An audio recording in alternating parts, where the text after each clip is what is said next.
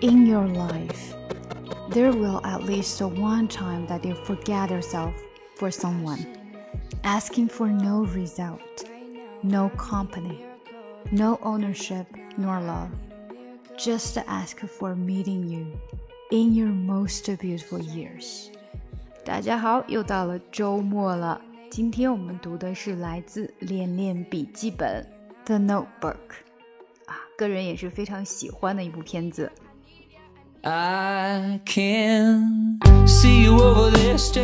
更详细的讲解，请点击我的名字查看听力阅读专项提升。关注公众号 ES Post，每天接收跟读推送。